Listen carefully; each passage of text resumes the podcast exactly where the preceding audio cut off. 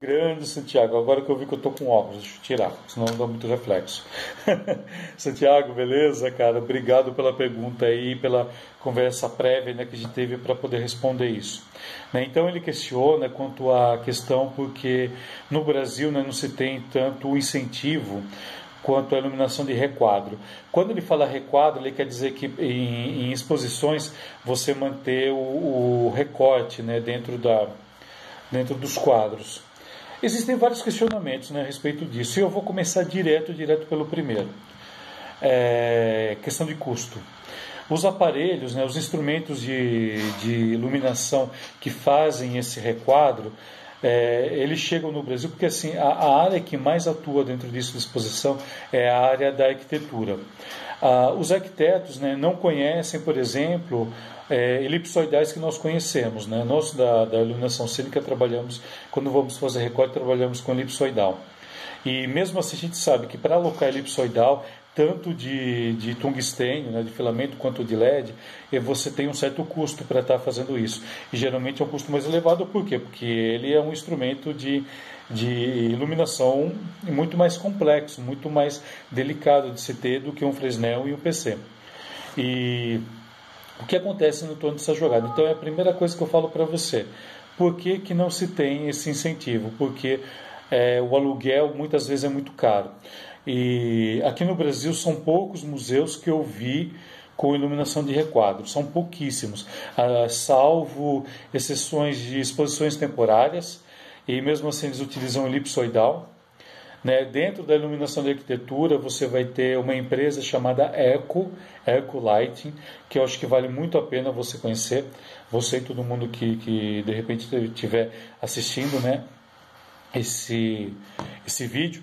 A Eco Lighting é uma empresa especializada né, dentro do ramo de exposições. E é um site que vira e mexe eu dou uma olhada, vira e mexe eu dou, é, eu fuço, porque eles têm sempre coisas novas, né? E ele é todo, é um mercado todo voltado para a iluminação né, dentro né, da arquitetura, mais voltada para a área de exposições, tanto interna quanto externa. E a, a gente tem também os microelipsoidais. Se você não quer pegar o, micro, o elipsoidal maior, você tem os microelipsoidais que algumas empresas têm aqui no Brasil também. Mas é aquilo, sempre você vai batendo na questão de custo e custo. Eu acredito que esse seja o fator fundamental, fundamental, que não se tem tanta exposição com recortes nos quadros. Apesar que fica maravilhoso, eu sinceramente gosto muito. E uma das soluções que eu dei, por exemplo, eu, eu fiz a luminotécnica de um museu já tem alguns anos, e o museu também não tinha tanta grana assim para estar tá adquirindo né, um, um refletor elipsoidal, ou então o olho de Moscou, né, que você até citou. O olho de Moscou ele é, um, ele é uma é, é, ele é uma espécie né, de um spot, né, vamos dizer assim, porque ele é voltado para a arquitetura, ele é pequeno e ele tem os recortes como se fossem facas parecidos com o nosso elipsoidal. Então você consegue fazer esse recorte, acho que focar e desfocar se eu não estiver enganado. Existem alguns recursos também, outros, outros instrumentos né, de, de iluminação para arquitetura ligado a isso, mas o mais famoso é o olho de Moscou.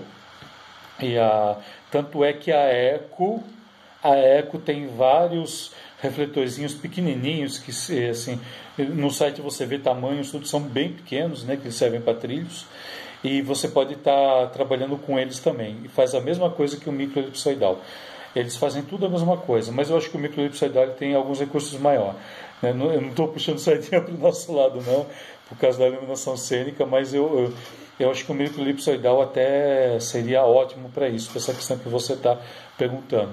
Mas é aquilo, então, primeiro, questão de custo. Tá? Isso não tem que comentar. Esses, é, esses instrumentos têm o seu preço, eles chegam no Brasil assim custando, que eu vi a última vez, pelo menos da, de uma empresa, né, desses microelipsoidais, estava em torno de 4 mil, 4, 5 mil. Agora a alta do dólar deve estar mais, deve estar um valor mais elevado ainda. E a segunda questão que eu falo, grande parte né, do de repente arquitetos que vão fazer a, a iluminação de exposição não conhecem esse tipo de recurso. Então, às vezes fica mais barato, tá? Mais barato e mais prático de você fazer as voltinhas redondas ali. Antigamente, com o com o tungstênio, né, você tinha as ARs. As ARs faziam muito isso. Só que assim, a AR ela tem um fluxo luminoso muito forte por ela ser concentrada. Porque depende do que você tem que pegar, tinha acho que três tipos de ARs. Aí tinha a par 38 quando era mais baixo, que acabava se utilizando, porém um fluxo luminoso muito alto, com os riscos né, de um infravermelho extremamente altíssimo, que você estragava a obra dependendo da exposição e além do ultravioleta, né? coisa que o LED sabe-se que tem um pouco, mas é muito, muito inferior em relação ao tungstênio ou lâmpadas de vapor metálico, como eu já cheguei a ver diversos é, exposições com vapor metálico. Eu acho isso um crime, né? mas enfim. Né? mas enfim, tinha, de repente era o recurso que se tinha para fazer. E, e então, essa é segunda objeção, né? que de repente o profissional desconhece esse tipo de recorte eles conhecem é, é, materiais né, que possam estar tá fazendo isso. Tá? Eu digo isso porque eu fiz uma pós né, em iluminação e, e assim, grande parte do, do, dos profissionais que eram arquitetos também desconheciam muito a área da iluminação aqui no, no Brasil, mesmo porque no Brasil não se tem um incentivo muito grande para isso, a gente sabe disso, né? E agora, né, falando um pouquinho, né, adentrando um pouquinho quanto à questão do LED. No LED, a gente consegue ter se você entrar no site da Eco, olha, falando dela mais uma vez, dá uma entrada no site dela que vale muito a pena, é da Eco. E-R-C-O Lighting. Põe Eco Light que você vai. É, põe lá no Pai Google, né, o Pai Google vai te levar para lá. E eles têm umas coisas muito interessantes que, mesmo eles só trabalham com LED, né? ultimamente eles só trabalham LED, eles distinguiram outras fontes de, de, de luz na, nos materiais deles, né? pelo que eu dei uma olhada no site antes de falar com você. E eles conseguem fazer LEDs, né, que já são recortados. Isso que é uma coisa extremamente interessante que eu acho que vale muito a pena conhecer. Então, daí você tem que fazer, claro, né, você vai ter que fazer o cálculo ali com, com que é uma trigonometria, né, com a relação onde vai incidir no meio da obra, com relação ao, ao ao, ao, instrumento de luz né, que vai estar incidindo ali, questão de abertura, tudo. Às vezes você vai ter que colocar dois para poder preencher, tudo. Mas assim, você tem que entender um pouquinho também dessa questão. Né? Para fazer luz de exposição, você tem que ter. É, você tem que fazer cálculo, tá? Não adianta colocar um colotran lá, uma, que é uma espécie de um refletor simétrico ou assimétrico e deixar ele aberto. Isso, isso quem faz é porque não tem conhecimento, realmente não tem conhecimento nenhum quem faz essa, essa que eu considero uma abomina, abominação, estou fazendo uma coisa dessa com, com arte. Salvo salvo dentro de casa, está dentro de residência, que daí é uma outra pegada, é uma outra informação. Aqui eu só estou falando quanto à questão de exposição. Exposição mesmo, que você vai lá no museu, você vai numa galeria de arte e você vê a obra. Então tudo vai depender né, dessa questão de, de realmente valores, valores e conhecimento realmente. E no Brasil é muito caro né, para se chegar a tudo isso. Eu falo muito caro assim porque eu tive a experiência de fazer um museu e foi bem complexo. E eu acabei resolvendo o museu como? Eu acabei comprando, né, tá, o LED estava chegando com IRC já alto, e já tinha ali um IRC acima de 90, isso há uns três anos atrás. Eu acabei comprando, adquirindo né, várias fontes, algumas em que a loja estava, que eu estava comprando, me dispõe em torno acho que de 30, 32 graus, e tinha 24 a 26 graus, se eu não me engano. Então o que, que eu fiz? Eu preguei as obras maiores, fiz a relação de, de de espaço que iria ficar. É, eu fiz dentro de normatização, que tinha que chegar, algumas obras tinham que chegar ali pelo menos a, a, a 200 lux. Então tem toda uma relação de cálculo que eu acabei fazendo ali. E o que, que eu fiz? Eu comprei, é, eu acabei adquirindo junto ao museu essas peças de LED né, que ficam redondas e como eu tenho conhecimento né, dentro da iluminação cênica, eu peguei um, um, material chamado cinefoil, que nada mais é que um alumínio preto, e fiz o recorte quadrado, na verdade retangular, né, o recorte retangular das obras. E, e lá nós tínhamos praticamente 90% do museu em esculturas. Então eu não tinha muito o que fazer. Então o museu não tinha dinheiro suficiente para comprar as, a, né, os microelipsoidais ou qualquer outro objeto que recortasse aquilo de uma, de uma maneira que fosse satisfatório, isso há três anos atrás.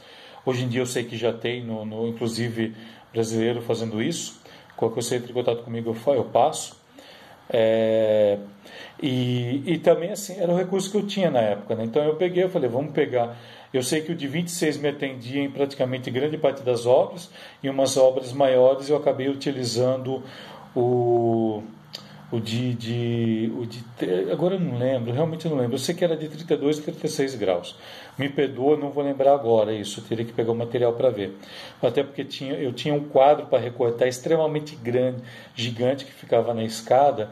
Era um quadro de em torno de 3 metros, 3 metros e meio de altura por 2,5, né? Que era um quadro de Cristo, que era um quadro extremamente principal. Aí eu fiz o recorte através desse cinefoil né, dentro dessa obra utilizei duas, né, então cruzando, para ter mais luminosidade. E nas obras menores eu acabei utilizando de 26 graus recortando, chegou dentro do lux, né, dentro do fluxo que eu precisava. E, e, daí eu acabei utilizando alguns de 36 graus maiores para deixar para as legendas dentro daquele dentro do museu. Porque você chegava tinha uma legenda né, explicando a época né porque as salas eram divididas por épocas e tinha uma legenda extremamente grande que pegava grande parte da parede e eu acabei utilizando os de 36 graus junto com difusor é, vários difusores eu usei né, eu usei três tipos de difusores cada qual dentro da sua dentro da sua abertura necessária.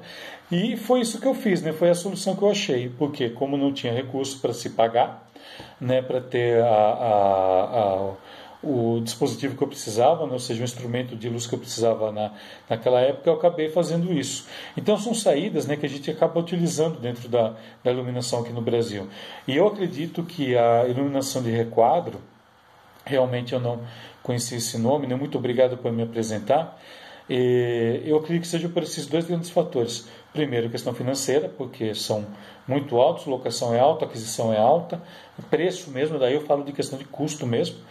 E, e segundo, né, por falta de, de falta de conhecimento mesmo, né.